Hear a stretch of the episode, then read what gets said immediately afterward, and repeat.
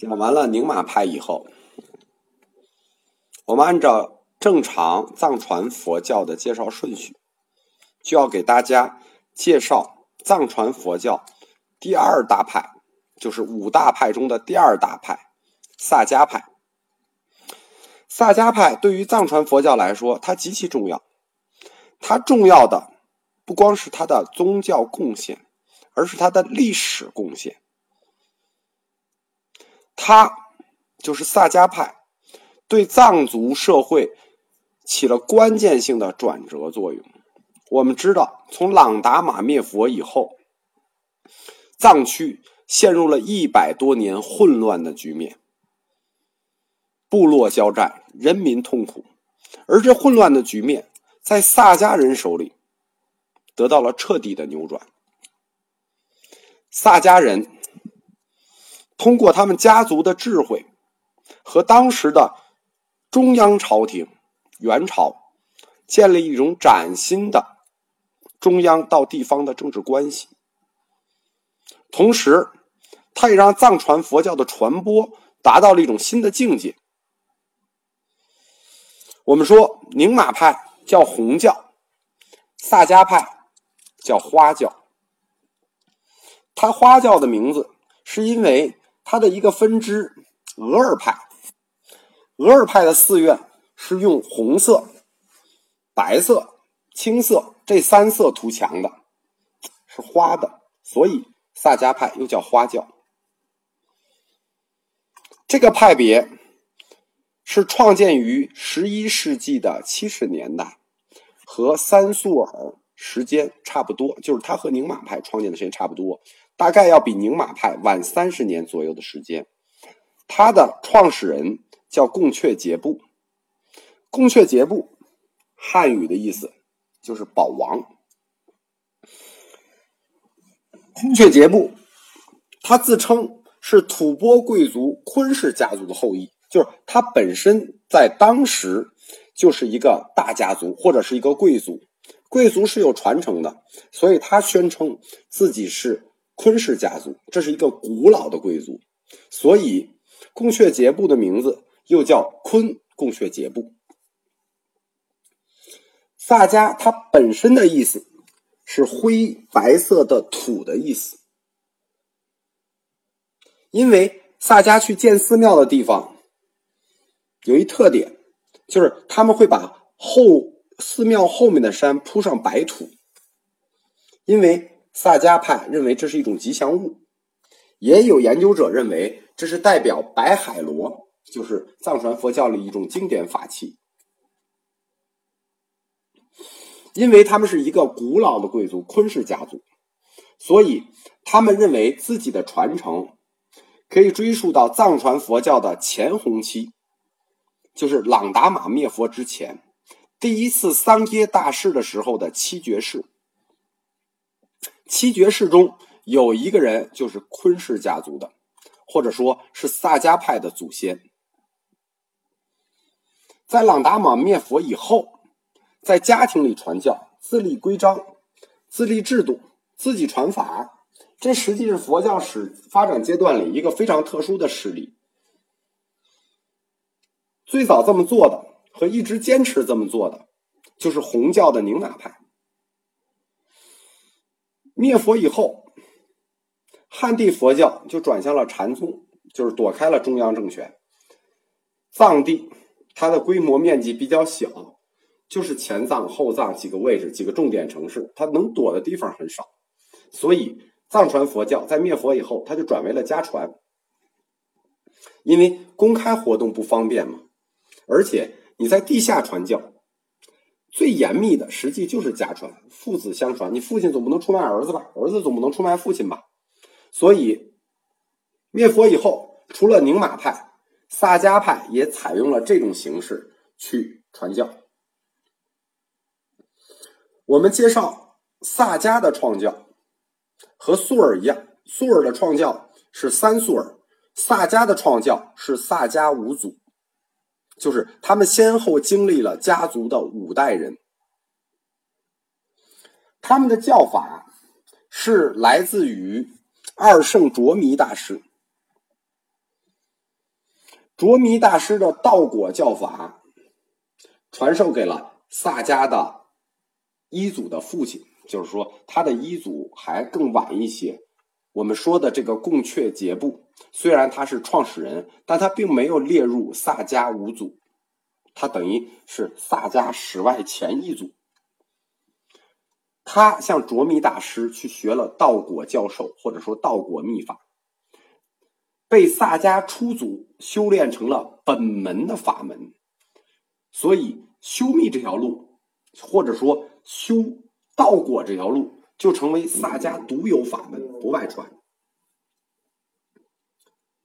我们提到汉传佛教有三代成一派的规律，这个规律在萨迦五祖里也是存在的。萨迦这个位置，我们说萨迦派的基地是哪里呢？就是雅鲁藏布江南边的萨迦地区，这个地区就是今天的日喀则，它的位置属于后藏。其实他们本身最早并不是独立的一派，他们是宁玛派信徒，也一直修习这个旧派的法术。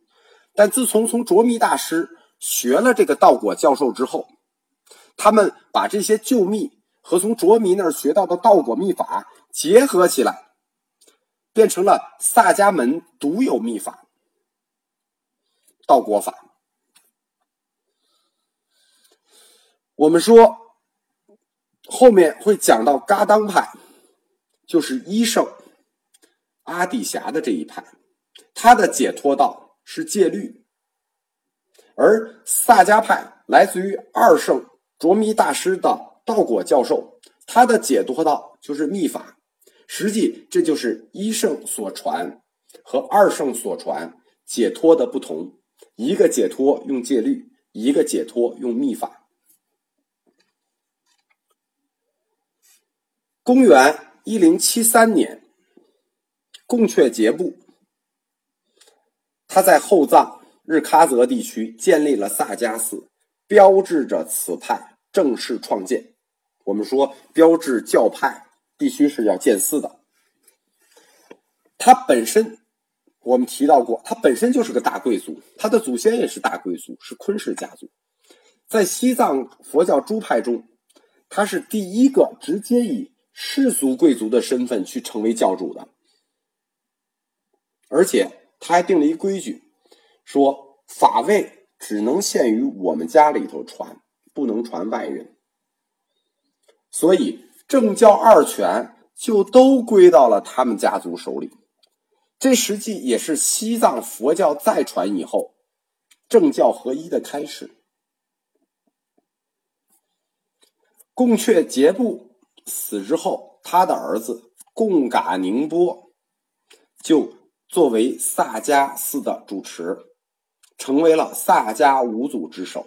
我们说，贡阙杰布虽然创寺了，虽然创教了，但是他并没有被尊为萨迦五祖。萨迦五祖的第一个初祖是贡嘎宁波，我们书上又管他叫庆喜藏。贡嘎宁波的二儿子索南自摸，传法的时间比较短。然后，另一个儿子扎巴坚赞成为了三祖。可以说，初祖和二祖的贡献并不大。从三祖开始，萨迦派走上了快速的发展道路。贡扎巴坚赞，或者说三祖，他是一个很了不起的大学者，在西藏的历史上，他留下了嗯很多著作。有西藏史的，有音明的，有语言学的。他有点像宁玛派的荣却吉桑波。到了四祖，四祖并不是三祖的儿子，他是三祖的侄子。到了四组贡嘎坚赞，萨迦派忽然开始了突变性的发展。我们说三组开始走上了快速发展，到四组。那就不是快速了，那简直就是变异性的发展。四组贡嘎坚赞也是宁玛派最重要的两个人物之一。后一个重要的人物，那就是五祖啊，八思巴呀。四祖贡嘎坚赞，他自幼就跟随三祖去学习本家族的这些秘法，很年轻他就精通显密，修习阴明，就是还修习逻辑。更难得的是什么呢？是四祖贡嘎坚赞精通大小五明。后面我会给大家介绍一下什么叫大精通大小五明。明是明确的明，五明。贡嘎坚赞写的哲理性的著作《贡呃萨迦格言》，在藏族的文学史上是有很高声誉的，因为他的学识就是精通大小五明啊，他被尊为班智达，并且就是后世有很多班智达，包括我们说的这个宁玛派的班智达，实际上第一个班智达是谁？第一个班智达是萨迦派的四祖，他是藏区的第一个班智达，也是史上第一个，就是中国史上第一个班智达。因为班智达他是印度称号，在印度曾经授予过很多有智慧的僧人，但在中国藏区史上，他是第一个班智达。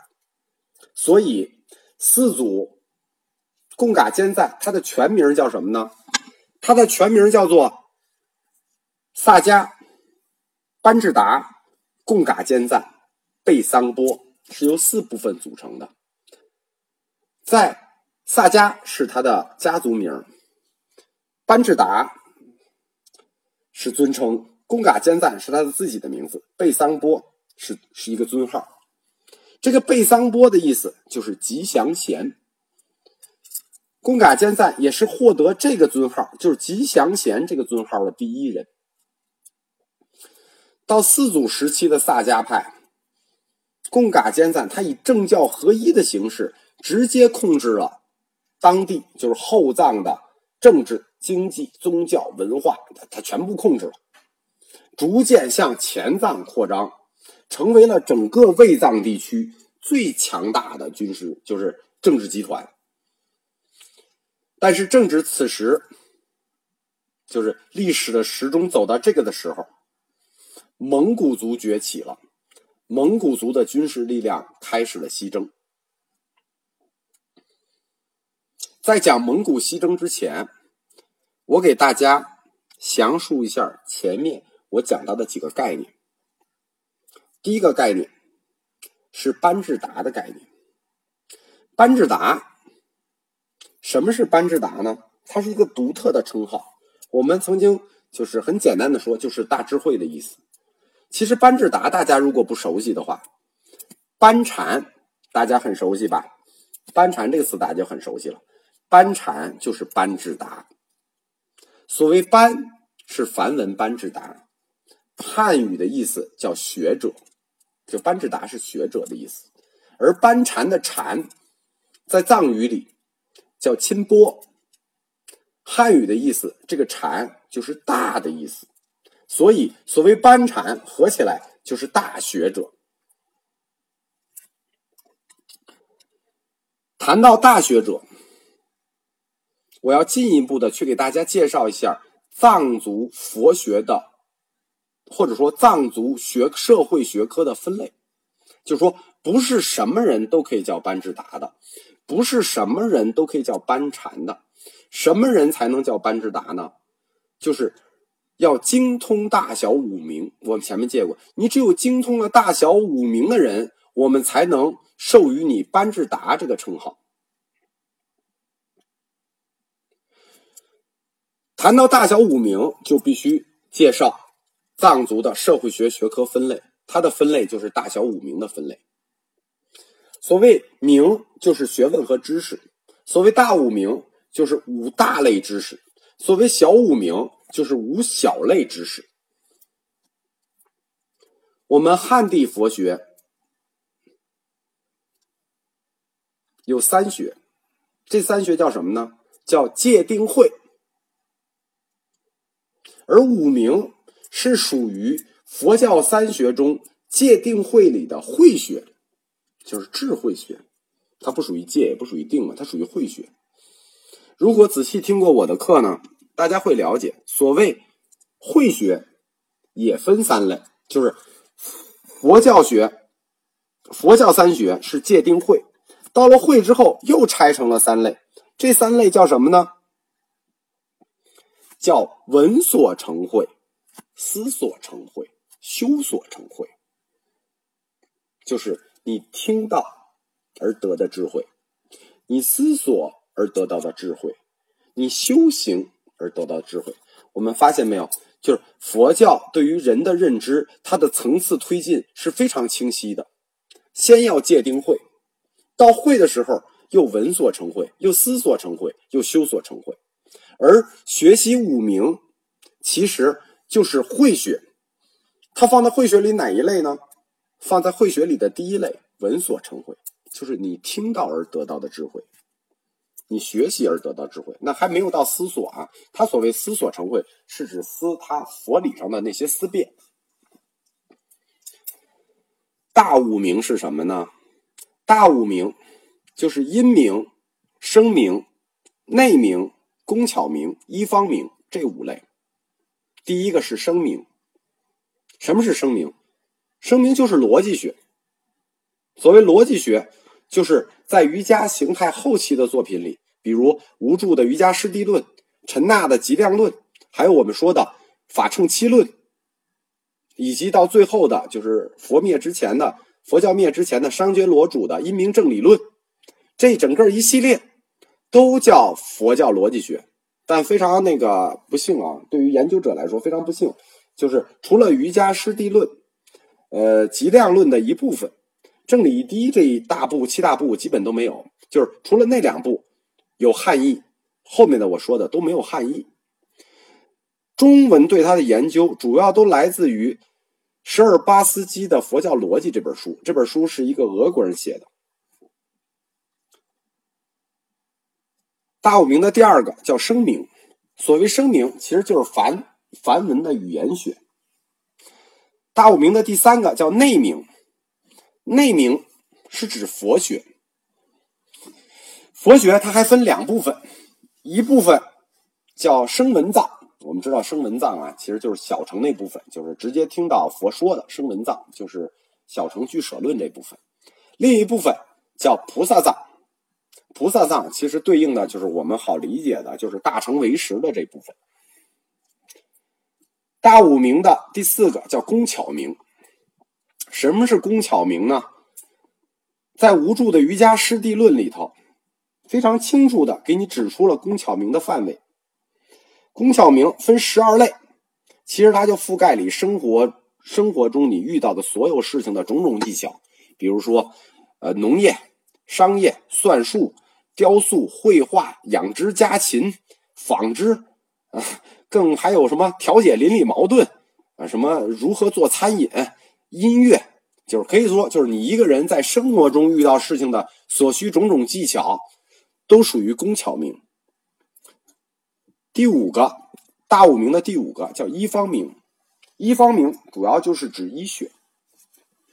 谈到医方明，我们要额外说一下，在汉地的四大易经家中，我前面讲课里有一个人是没有介绍到的。这个人就是南唯识宗的大师易净，就是他跟唐僧一样，是曾经西游取过经的。易净和其他高僧不同，他本人是最重视通过医疗去救治民众的，就是他认为，光对人类灵魂来世的解脱是不够的，现实中他们就需要拔救，现实中就需要痛苦的拔救，而这种拔救就是要用医学。可以说，汉地对易经的研究非常的不够。对易经研究最深的，是现在在海南的一位大师，前几天圆寂了。他留下了易经全套的，就是他自己的研究。然后经过朋友已经托付到我这里，啊，以后我会专门抽时间去研究这个这位大师留下的易经的他的一些论著。易经留下最有名的一部经。金光明最胜王经除病品，在这本经里头，指出了各种疾病的总集，包括治疗方法，包括疾病的那个呈现、治疗方法，比如针刺啊、刺破，包括方术。医名里头还有一部是要修习的，就是著名的藏医的经典，叫做《藏医四部》。这样，大五名就介绍完了：音名、声名、内名、工巧明、医方名。除了精通大五名，这已经非常不得了了啊！但是你还不能叫大班智达，你看你还不能叫班智达，你还得精通小五名。小五名是什么呢？小五名就是我们说的一些这个语言上的这个这个这个技巧了，就是包括修辞学、词藻学、韵律学、戏剧学、历算学。